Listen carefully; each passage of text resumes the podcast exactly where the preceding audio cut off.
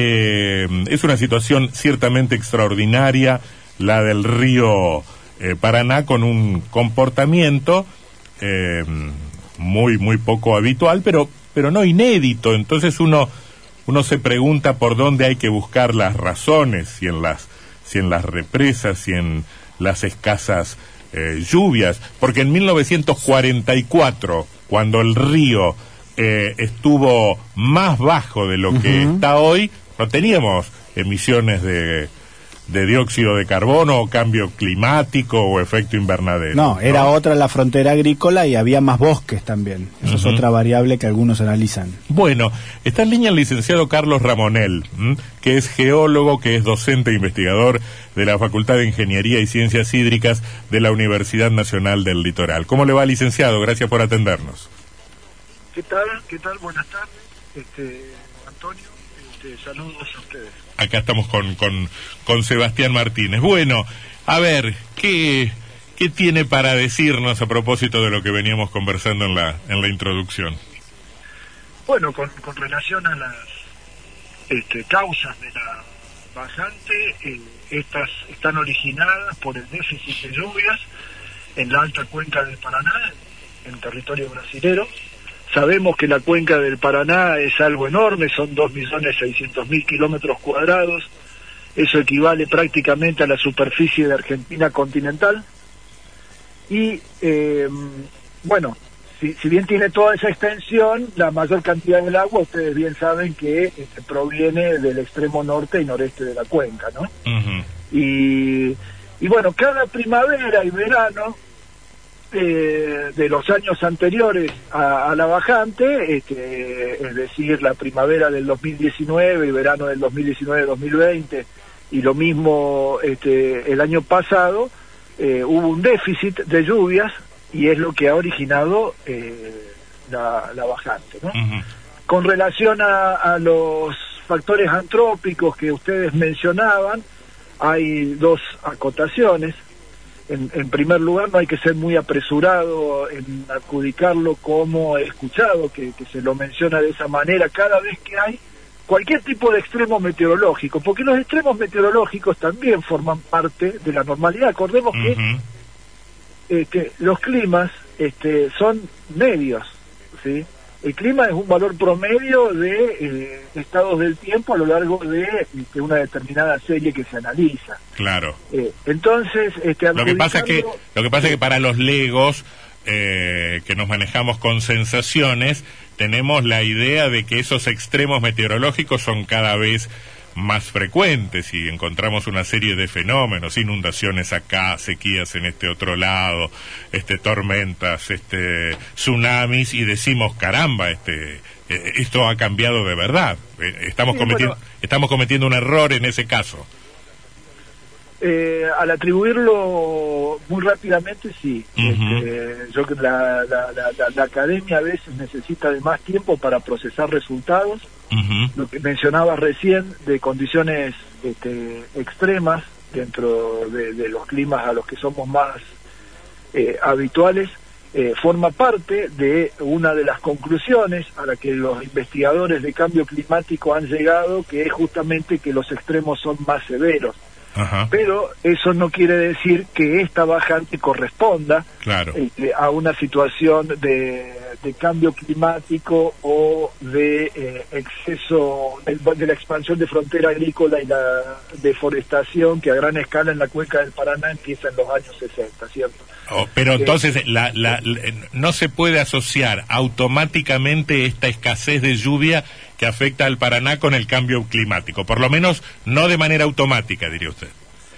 Eh, eso es lo que conozco a partir de haber leído este, a, investigadores de cambio climático como la doctora Carolina Vera, por ejemplo, en, Argentina. ¿no? Este, yo no soy especialista en cambio climático, lo que sí puedo agregar también es que además de la variabilidad natural, este, eh, con relación al cambio climático este, no hay eh, certezas absolutas. Es cierto que existe una inestabilidad este, del sistema de circulación atmosférico y, todo lo que influye en las variables climáticas de génesis antrópica. pero este, sabemos también que estos sistemas son muy complejos y este, muchos de los modelos predictivos basados este, en estos nuevos patrones de, circulación distorsionados, en parte, ¿cierto? Porque hay otras cosas que no se distorsionan. Eh, bueno, no, no, no, no son tan eficaces todavía. La ciencia necesita avanzar en ello. Este, de hecho, este, ningún modelo este, elaborado para la cuenca del Paraná pronosticaba este, una bajante tan extrema eh, como esta de los elaborados en los últimos 15 años, por ejemplo. ¿no? Licenciado Ramonel, eh, Sebastián Martínez lo saluda. Si uno ve el, el informe que, que, sacó la UNL en relación a este tema, en el que se, se cita y, lo entrevistaron a usted, eh, se hace referencia a el, el, achicamiento de los cauces de distintos ríos que, en una manera, alimentan el caudal del, del Paraná. ¿Esto es así? ¿Se puede comprobar que esos ríos eh, esos ríos, lagunas, eh, están más chicos eh, con el paso de los años en las últimas décadas? Bueno, este, hay, hay distintas, o sea, la situación no es homogénea en toda la planicie aluvial del, del Paraná. Este, sabemos nosotros que este, en nuestro tramo medio este, el ancho del río este, no es solamente el, el, cauce principal, ¿cierto? Sino que es el cauce principal más la vasta red de cauces secundarios que este, alimenta, ¿no? Y ese ancho del río este, más frecuente este, a lo largo de todo el tramo medio, hasta Rosario aproximadamente, es de eh, unos 30 kilómetros. Y no todos los las centenas o incluso este, casi este, eh, mil, miles de cauces que, que constituyen, que aparecen en, en este tramo medio, reaccionan de la misma manera.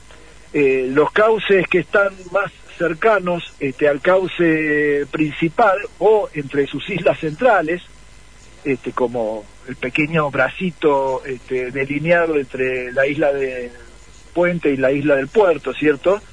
Eh, no solamente reciben las aguas del río, sino este, la carga de arena, que es bastante cuantiosa, ¿no? Eh, del cauce principal y este, en, estas condiciones, este, algunos brazos como ese, pero más largos por supuesto, ¿no?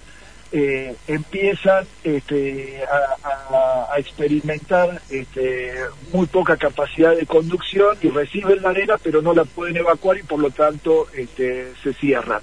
Mm.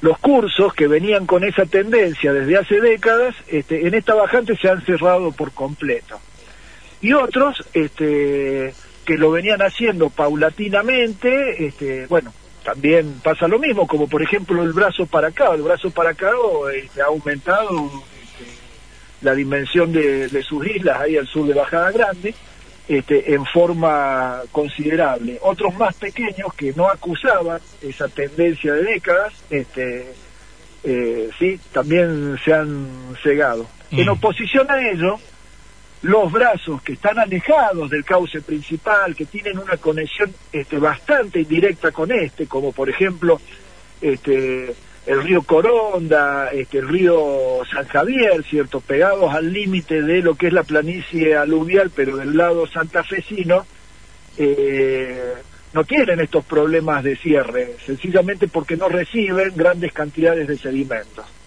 A pesar de que tienen caudales reducidos, este, obviamente por la condición de bajante, no, no experimentan estos fenómenos de cierre como por ejemplo el que te mencioné del Paracao. Mm.